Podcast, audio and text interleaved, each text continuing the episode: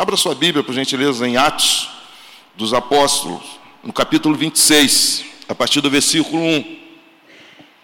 Atos do, dos Apóstolos, capítulo 26, a partir do versículo 1. Diz assim, versículo 1. Então Agripa disse a Paulo: Você tem permissão para falar em sua defesa. A seguir, Paulo fez sinal com a mão e começou a sua defesa.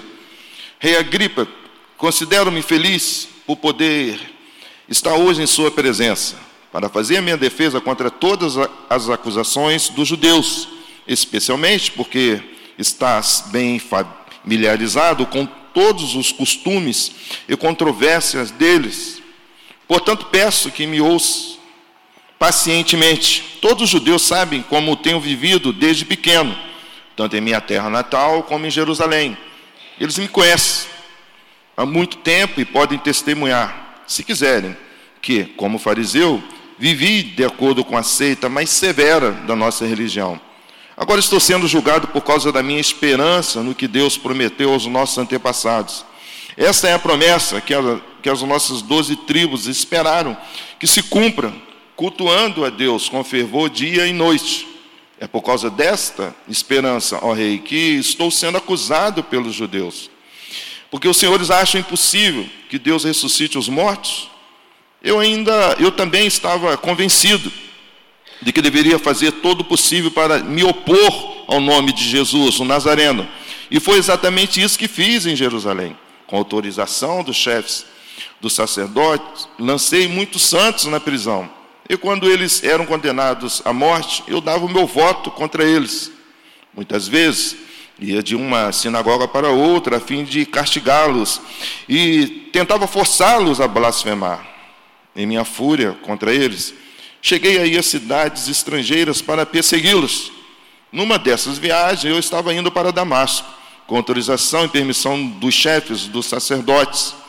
Por volta da meia-noite, ó rei, estando eu a caminho, vi uma luz no céu, mais resplandecente que o sol, brilhando ao meu redor e ao redor dos que iam comigo. Todos caímos por terra. Então ouvi uma voz que me dizia em aramaico: Saulo, Saulo, porque você está me perseguindo? Resisti ao aguilhão sol e trará dor. Então perguntei: Quem és tu, Senhor? Respondeu o Senhor: Sou Jesus. A quem você está perseguindo? Agora levante-se, fique em pé. Eu lhe apareci para constituí-lo servo e testemunha do que você viu a meu respeito e do que lhe mostrarei. Eu livrarei do seu próprio povo e dos gentios, aos quais eu envio para abrir-lhes os olhos e convencê-los, convertê-los das trevas para a luz e do poder de Satanás para Deus, a fim de que recebam perdão dos pecados e herança entre os que são santificados pela fé em mim. Assim, rei Agripa, não fui desobediente à visão celestial. Preguei em primeiro lugar aos que estavam em Damasco, depois aos que, depois aos que estavam em Jerusalém e em toda a Judéia, e também aos gentios, dizendo que se arrependessem e se voltassem para Deus, praticando obras que mostrassem o seu arrependimento. Por isso os judeus me prenderam no pátio do templo e tentaram matar-me mas tenho contado com a ajuda de Deus até o dia de hoje. E por esse motivo, estou aqui do testemunho tanto a gente simples como a gente importante. Não estou dizendo nada além do que os profetas e Moisés disseram que haveria de acontecer, que o Cristo haveria de sofrer. E, sendo o primeiro a ressuscitar dentre os mortos, proclamaria luz para o seu próprio povo e para os gentios. Versículo 27. Rei Agripa, crês nos profetas? Eu sei que sim. Então Agripa disse a Paulo: Você acha que em tão pouco tempo pode convencer-me a to tornar-me cristão? Paulo respondeu: Em pouco ou em muito tempo, peço a Deus que não apenas tu, mas todos os que hoje me ouvem se tornem como eu, porém sem estas algemas. Oremos, Pai, obrigado pela vossa palavra, pela liberdade que temos, Senhor, de te cultuar, de te buscar. que o Senhor possa estar tornando os nossos corações sensíveis nesse momento. Que nós cremos, cada um que aqui está, chegou aqui hoje, porque o Senhor tem uma motivação especial nesse dia de domingo. Perdoe a nossa iniquidade, Pai. Abra nossos entendimentos para poder te ouvir. Em nome de Jesus. Amém. Paulo, nos capítulos anteriores, depois que ele foi alcançado pelo Senhor, ele começa a sua caminhada, a sua peregrinação de expansão do Evangelho. E ele chega em Jerusalém, em Jerusalém, em Jerusalém ele acaba sendo detido, acaba sendo de tal forma oprimido pela, pela população, a Bíblia chega a dizer que, que quase estrangularam ele, de tal forma que bateram nele, ofenderam ele. Então, o comandante romano intervém, salva a vida de Paulo e com a perspectiva de levar Paulo a se defender, a priori no Sinédrio, em Jerusalém. É quando se faz uma conspiração contra Paulo e o seu sobrinho fica sabendo. E ao ficar sabendo, ele vai até Paulo e comunica que havia uma conspiração contra ele, 40 judeus, eles prometeram não comer nem beber enquanto não matasse Paulo. Paulo fica sabendo disso e pede o seu sobrinho para levar essa informação às autoridades superiores romanas. E o seu sobrinho assim o faz, leva essa informação e o comandante romano ele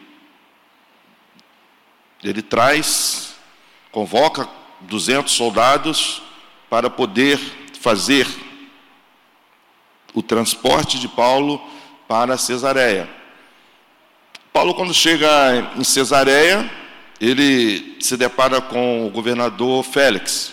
O governador Félix, por sua vez, indaga sobre o motivo dessa, dessa parte em que os judeus estavam tão nervosos, havia tanta raiva dos judeus em relação a Paulo.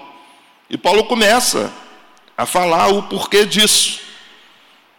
O governador Félix ele fica confuso em relação ao testemunho de Paulo e naquela oportunidade Festo ele vai visitar Félix e Félix fala para ele, olha, é, tem um prisioneiro aqui que dizem que ele fala sobre o caminho e as pessoas estão querendo matá-lo, as pessoas estão enraivecidas contra a vida dele, eu gostaria que você me ajudasse nesse sentido. E Festo acaba se colocando à disposição e ouvindo ah, sobre Paulo, e Paulo começa o seu argumento. Posteriormente, é, Festo, é, é, é ao substituir Félix, ele se sente de uma forma ou outra, incapaz de julgar tamanha responsabilidade, porque ele não entendia bem sobre isso. E o rei Agripa, nesse sentido, ele entra. É dessa forma que ele entra, e Paulo agora está diante do rei Agripa, tentando, tentando se defender. E ele começa a falar ao rei Agripa: Rei Agripa, considero-me feliz por poder estar em tua presença, para poder fazer a minha defesa. Mas o apóstolo Paulo, ele, ele levanta um argumento muito interessante, diz: Eu sei que tu estás bem familiarizado com todos os costumes. O que a gente tem que começar a pensar, e o tema da mensagem de hoje será passos para se tornar um cristão e as algemas que podem impedir. Eu vou repetir: passos para se tornar um cristão e as algemas que podem impedir. E Paulo ele chega diante do rei Agripa e, e faz essa conotação. Sei que você está bem familiarizado com os costumes, com os costumes do povo judeu. A primeira coisa que nós temos que pensar é em relação algemas que podem nos impedir de, de tornarmos cristãos. O costume era uma algema inicial que fazia com que o rei Agripa não se tornasse um cristão. Era uma pessoa que tinha muitos costumes, muitas tradições, muitas construções. E sabe, você está aqui essa manhã e você tem costumes, costumes que você traz da sua mãe, traz do seu pai, traz do seu avô, traz da sua avó, sabe? Você já deparou com pessoas que chega e, e, e busca o seu alicerce da fé no ancestral? Ah, o meu bisavô, a minha bisavó, são costumes, são costumes. E isso era algo que acontecia com o rei Agripa, que impedia ele de se tornar um cristão. Isso era uma algema. Você deve ter, deve saber muito bem disso. Muitas pessoas, quando vão praticar esportes, a primeira coisa que eles fazem é entrar com o pé direito. Eu lembro muito bem de um colega meu de concentração que geralmente concentrava e ficava no mesmo quarto, o jogador na mesma posição. Eu sou zagueiro, eu tenho que concentrar com, com, com outro zagueiro. Mas quando eu ia pegar a relação de quem seria meu companheiro de quarto, era sempre um cabeça de área, um meio campo. Eu olhei aquilo e comecei a achar estranho. E o quarto nosso, quando a gente chegava no quarto aqui, o número do quarto, a soma dele tinha que dar sete. Tinha que dar sete. Por exemplo, apartamento 241. 2, 4, 6 mais 1, 7. Ou apartamento 34. Eu comecei a perceber, 3 mais 4, 7. Apartamento 61. 6 mais 1, 7. Eu achei aquilo estranho. Aí um dia eu falei, mas por que a gente sempre concentra no apartamento cuja soma, cuja soma dá o número 7? Ele olhou para mim e falou: dá sorte. Dá sorte, faz a gente jogar bem. Eu pensei naquilo, mas não pode, são costumes. E aí, eu falei para ele: por que você sempre concentra comigo? É, não estou entendendo isso não, é rapaz. Aí ele, não, é porque você é um cara que traz luz. Você traz luz, eu, oh, coisa boa, hein? Isso mexe com o ego da gente, né? Então o apartamento tem que dar sete, a soma, e eu trago luz. E aí um dia eu falei para ele assim, por que, que sempre eu entro primeiro? Ele fazia assim, ele abria a porta e eu tinha que entrar. Eu falei, rapaz, você é muito gentil. Estou entendendo isso não. Às vezes nem a gente faz isso com as esposas da gente, né? já, já vai rompendo tudo, né, Chico? Assim que a gente faz. Mas, mas o cara abria a porta, eu tinha que entrar, uma gentileza. Ele falou assim: não, faz parte. O número 7, é, concentrar com você, e você tem que entrar primeiro. Aí um dia, meus irmãos, aí eu falei, vou acabar com esse negócio aí. Aí eu fui, meti a mão na, na, na maçaneta e falei, para de bobeira, empurrei ele aqui assim, meus irmãos tinha um ressaltozinho no quarto, o que, que ele fez? E o quarto estava ainda escuro, ele foi, pisou no ressalto, o tornozelo fez, dele fez o quê? Tac, virou. Ele olhou para mim, o que, que ele disse? Eu não te avisei, rapaz. Eu não te avisei que você tem que entrar primeiro. São costumes. E o rei Agripa estava amarrado nesses costumes. E quanto de nós estamos amarrados, não conseguimos largar costumes isso tem amarrado a sua caminhada na fé, tem te prejudicado. Às vezes você não percebe isso, mas você tem costumes. Uma coisa que, que você vai chegar numa casa, às vezes, você vai, vai viver sempre um elefante com o quê? Com o seu traseiro virado para a porta. Já percebeu? Eu fico imaginando um elefante com o traseiro virado para a porta. Isso é o quê? Costume, dá sorte. Comecem a observar em algumas casas em relação a isso. E o rei Agripa estava amarrado sobre isso. E Paulo vai falar com o rei Agripa, vai conversar com o rei Agripa, vai se defender e dizendo: Rei Agripa, eu sou fariseu. Eu sou fariseu e o que eu estou sendo julgado aqui é justamente porque eu defendo uma fé, uma fé que os judeus já profetizavam. O que Paulo se apegou em sua defesa é que ele não tinha culpa nenhuma ele apenas estava propagando uma fé em que os profetas já haviam dito. Não era algo novo que Paulo estava dizendo, porque ele diz: agora estou sendo julgado por causa da minha esperança no que Deus prometeu aos nossos antepassados. Era esse o julgamento.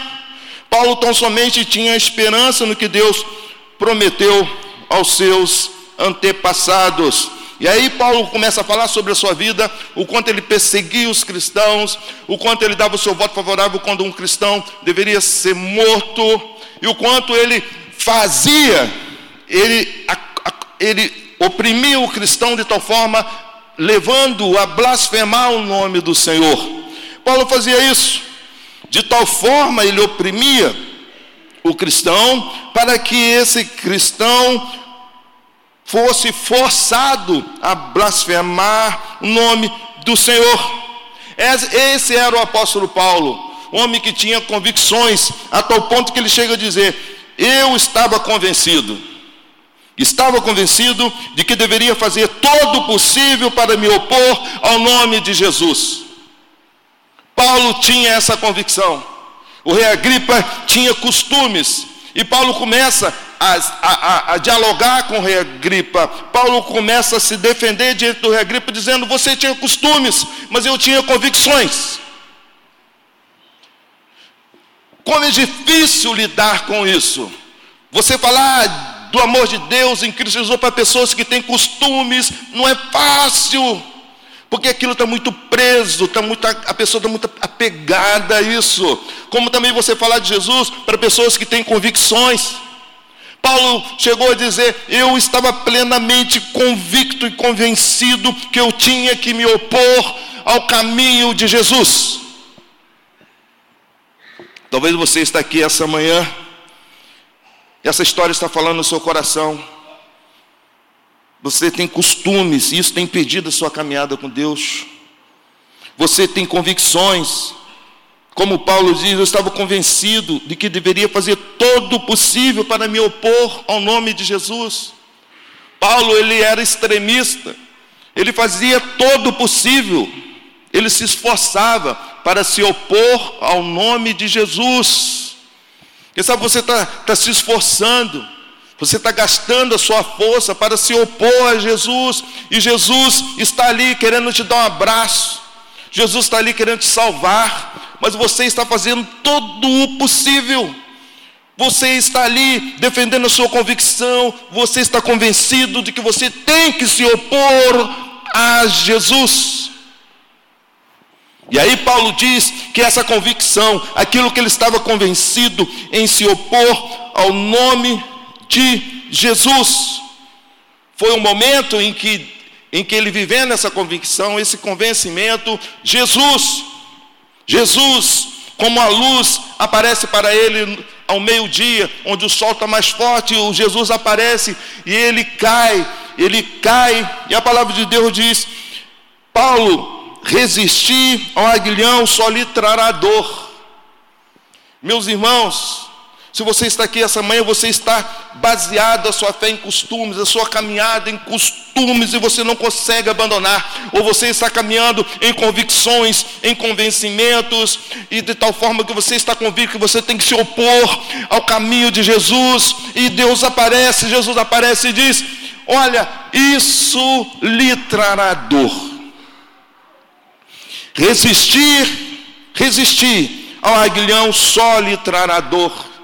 Alguns entendem como aguilhão um instrumento ponte agudo que é colocado num touro, aquele touro brabo, indomável. Então coloca-se o, o, aguilhão, um instrumento pontiagudo, e o, e, o, e o touro, quanto mais força ele faz, mais ele começa a, a entender que a dor será mais profunda.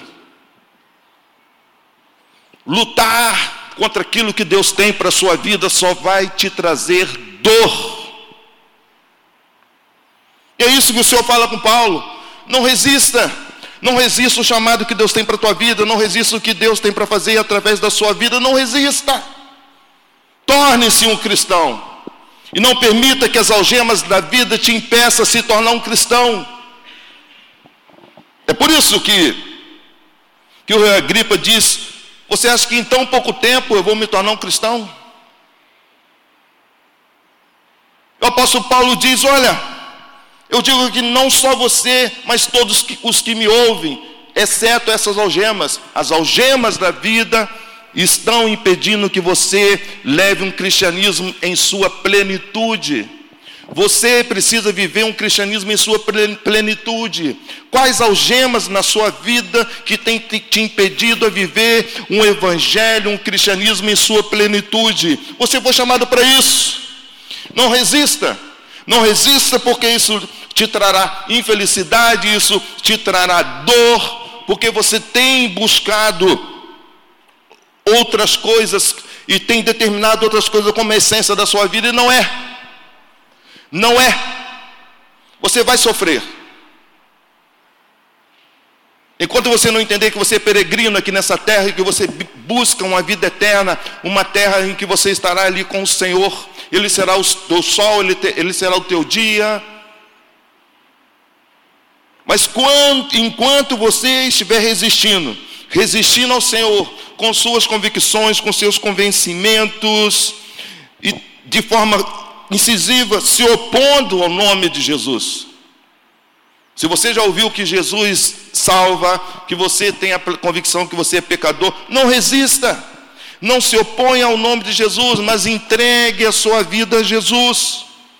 O Senhor tem um plano para a tua vida, tem um propósito. Até quando você vai estar resistindo? Não resista.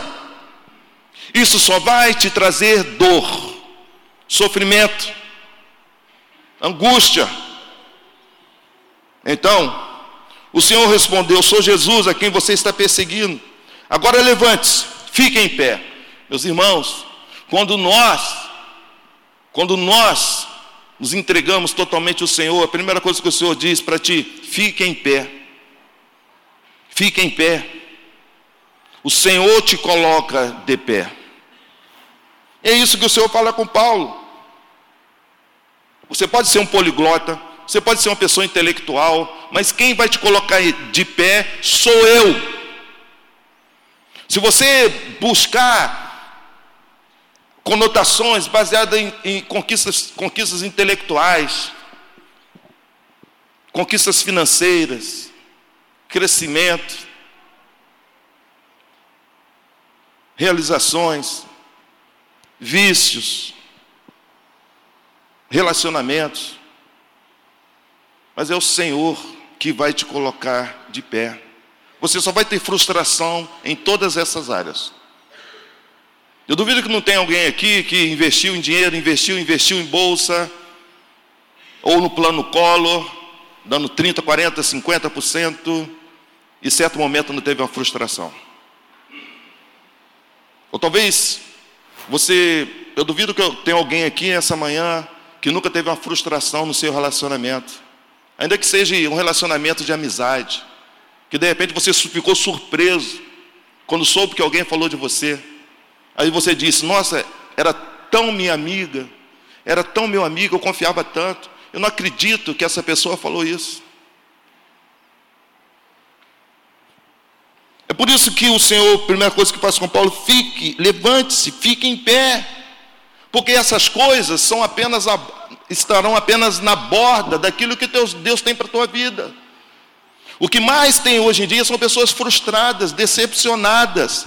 Mas por que estão caminhando para essa direção? Porque colocas Deus na borda, mas Deus tem que estar no centro, porque é assim. É assim. Então, o Senhor aparece para, para Paulo e diz o seguinte: Paulo, eu vou te enviar para abrir os olhos e converter das trevas para a luz e do poder de Satanás para Deus, a fim de que receba o perdão dos pecados, a herança entre os que estão, são santificados pela fé em mim. Não se iludam, não se iludam. Creia nessa palavra. Paulo foi enviado para falar da luz, para libertar aqueles que estão nas trevas não negligencie esse detalhe. Aqueles que estão sob o poder de Satanás. Para libertar aqueles que estão sob o poder de Satanás para Deus. Quem tem que fazer isso, queridos? Somos nós, a igreja. As pessoas sem Jesus, elas estão sob o poder de Satanás. E o que Deus fala para Paulo é que você tem que levar a minha palavra. Essa palavra que vai libertar essas pessoas que estão sob o domínio de Satanás para Deus. Essa semana, e a gente vê como o mundo é pequeno. Eu falei na quarta-feira que eu recebi um telefone, um telefonema, e eu olhei o código que eu falei, é do exterior. Pensei que fosse da Alemanha. Mas aí uma voz disse assim: Marcão, é fulano de tal, estou ligando aqui dos Estados Unidos. Eu sou vizinho teu aí. E aí ele se identificou, falei, de Pádua? Ele falou, é, eu sou vizinho teu, mas olha só, eu estou com um ex-jogador, colega teu aqui, encontrei nos Estados Unidos, e nós estamos trabalhando junto, fala com ele. Eu fui, falei com ele, ele se identificou, era o Regis. Eu falei, ué, e aí, cara, tudo bem? Tudo bem aí? Está nos Estados Unidos? Estou, estou trabalhando aqui. Aí começamos a conversar, ah, aí começamos a conversar. Eu falei com ele assim, cara, tá, tá só aí nadando em dólar, né? Brincando com ele. Ele falou, rapaz, ó, tá fácil não, hein? De jogador, o Silvão tá, tá em outro estado aqui no, nos Estados Unidos. E aí o Silvão tá trabalhando de pedreiro, tá trabalhando de, de, de é, é, colocando pia, mudança. Aí ele falou, enfim, mas aí Deus começou a falar no meu coração, fala do meu amor para ele. E eu comecei a lutar, né? Dez anos que eu não falava com ele. E aí eu comecei a lutar, né? Não vou falar não. Eu estou sendo para ele desligar o telefone, né? Desliga logo, desliga logo. E o assunto se estendendo. E aí Deus me incomodando, fala do meu amor para ele, fala de Jesus. Se ele vai se opor, isso já é com ele, mas fala. E aí teve um momento que eu falei, o Regis, cara, a Bíblia fala de, de alguém que plantou, teve uma colheita excepcional, e aí disse, vou aumentar os meus celeiros. E aí colocou aquela colheita excepcional e disse para a alma dele, alma, come, folga e descansa. Eu falei, Reg, cara, não adianta a gente ficar atrás de dinheiro, não. Você está aí nos Estados Unidos, que bom, é legítimo. Mas nós jogamos anteriormente junto, cara. A tua vida vai resumir nisso? Sempre nisso? Sempre nisso? E aí, Regi, a Bíblia diz que o Senhor disse: Louco, essa noite pedirei a tua alma. Para quem será? Aí eu falei, Regi, e se o Senhor pedisse a sua alma essa noite? Para quem seria? Ele fez uma pergunta para mim: Marcão, você continua na fé? Nunca ninguém fez essa pergunta para mim. E aquilo, sabe, eu fiquei surpreso. Sabe quando alguém te pergunta alguma coisa que você fica surpreso? E aí eu parei, eu respondi a ele: Por que você está me perguntando isso? Aí ele falou: Porque muitos jogadores da nossa época, que faziam reuniões, hoje não estão. Não estão. Estão com casamentos destruídos, vícios, vivendo a vida de ilusão. Eles estão fazendo força para se opor ao nome de Jesus. Estão resistindo aos aguilhões. Estão colhendo dor. E aí eu comecei a pensar que aquilo que foi plantado há dez anos atrás não foi em vão. Não foi em vão. O desafio essa manhã é se você está no seu lar, se você está ali orando por alguém, se você está ali, sabe, clamando ao Senhor pela vida de um querido seu, seja esposa, seja esposo, seja filho, não vai ser em vão, em nome de Jesus. A colheita a gente vê lá na frente, meus irmãos. A gente vai ver essa colheita lá na frente. Por isso persistam. É isso que o apóstolo Paulo ele acaba dizendo de forma tremenda. Ele diz o seguinte: Por isso os judeus me prenderam no palácio do templo e tentaram matar-me, mas tenho contado com a ajuda de Deus até o dia de hoje. Qual o momento que você está vivendo? Conte com a ajuda de Deus. É a ajuda de Deus que vai te trazer esperança. O apóstolo Paulo diz isso. Eles estão querendo me matar, eles estão me aprisionando, mas com a ajuda de Deus, com a ajuda de Deus, eu irei conseguir vencer. Pois eu levo essa palavra tanto a pessoas simples como importantes. Meus irmãos, o reino de Deus não é um dualismo em que você faz uma separação entre pessoas simples e pessoas importantes. Não é isso. O reino de Deus é quando pessoas pecadoras entendem a fé em Jesus, abraçam essa fé, se arrependem dos seus pecados e ali nós se juntamos. É a chamada igreja universal, a igreja local, é essa que nós estamos aqui. Mas a universal é a reunião dos salvos, a reunião daqueles que se arrependeram, receberam o perdão de Deus em Cristo e aceitaram Jesus. É por isso que o apóstolo Paulo, ele, ele registra esse fato, em que Deus fala com ele. Deus fala com ele, você será testemunha minha, tanto para pessoas simples como, como para pessoas importantes. Todos carecem da salvação de Cristo. Todos carecem da salvação de Cristo tanto pessoas simples como importantes. Deus, não se iluda, Deus quer salvar a todos, até as pessoas importantes. Porque a gente olha para as pessoas importantes e diz assim: não, o patamar dela é alto. Você já pensou assim? Não, não vou falar do amor de Deus para essa pessoa, não. É um advogado, é um médico, é um, uma pessoa importante na cidade. Não, não vou falar, não. Meus irmãos, essa pessoa importante também precisa ouvir do amor de Deus. Cuidado com a leitura que a gente faz, porque Deus quer falar para pessoas simples e pessoas também importantes. Não deixe que a intelectualidade dessa pessoa importante, não deixe que as cifras dessa pessoa importante te iniba de falar do amor de Deus que está acima dessa pessoa, e essa pessoa carece, ela precisa ouvir do amor de Deus. Eu estou caminhando para o final. Então, Paulo pergunta para o rei Agripa: crês nos profetas? Eu sei que sim. Então Agripa disse a Paulo: Você acha que em tão pouco tempo pode convencer-me a tornar-me cristão? Paulo respondeu: Em pouco ou em muito tempo, peço a Deus que não apenas tu, mas todos os que hoje me ouvem se tornem como eu porém sem estas algemas. Nós iremos terminar. Eu gostaria que os irmãos subissem aqui para preparar para cantar um louvor, enquanto to to tocam a melodia. Eu queria orar pela sua vida. Eu queria orar também pela minha vida. Eu queria orar com pessoas que querem dizer para Deus essa manhã: Deus, com a tua ajuda, com a ajuda de Deus, eu vou conseguir. Senhor, só com a tua ajuda eu vou conseguir caminhar na fé.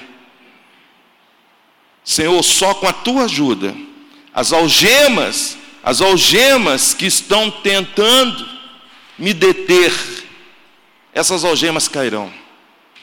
Senhor, só com a tua ajuda, algo tremendo acontecerá, porque eu creio nisso. Eu creio nisso. Abaixe sua cabeça, em nome de Jesus.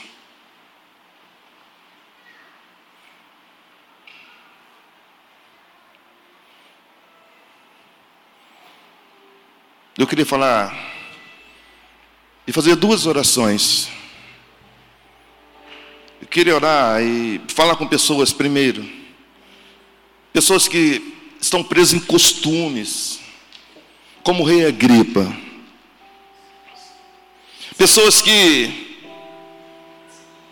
que receberam costumes de avós, bisavós, faculdades, construíram. Às vezes, costumes que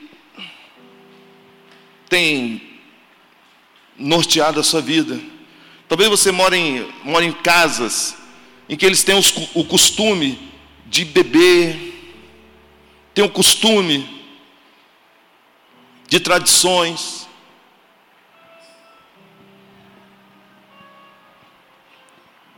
Eu gostaria de orar pela tua vida. Quem sabe você, a sua vida foi construída em costumes de superstições, Você não consegue largar disso. Isso tem te atrapalhado muito.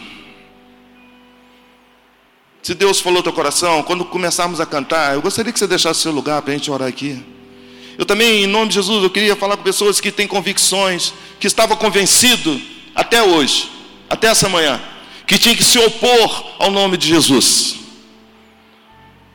Mas se Deus falou teu coração, gostaria também que a hora que estivermos cantando, você deixasse seu lugar.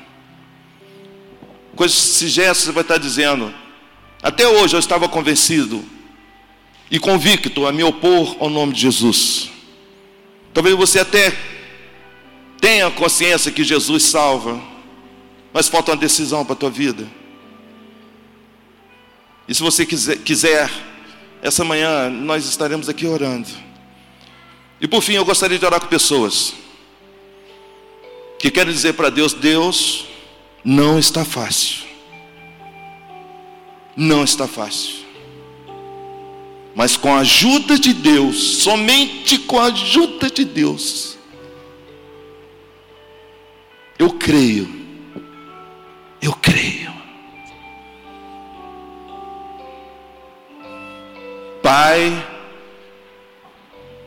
eu creio que com a tua ajuda, o Senhor vai trazer, Pai, paz para o meu lar. Pai, eu creio que com a tua ajuda, o meu filho, a minha filha, a minha esposa, o meu marido, Pai, voltarão para o caminho do Senhor. Pai, eu creio que com a tua ajuda, a fraqueza que eu sinto hoje, ela não fará mais parte, porque o Senhor renovará minha força. Em nome de Jesus.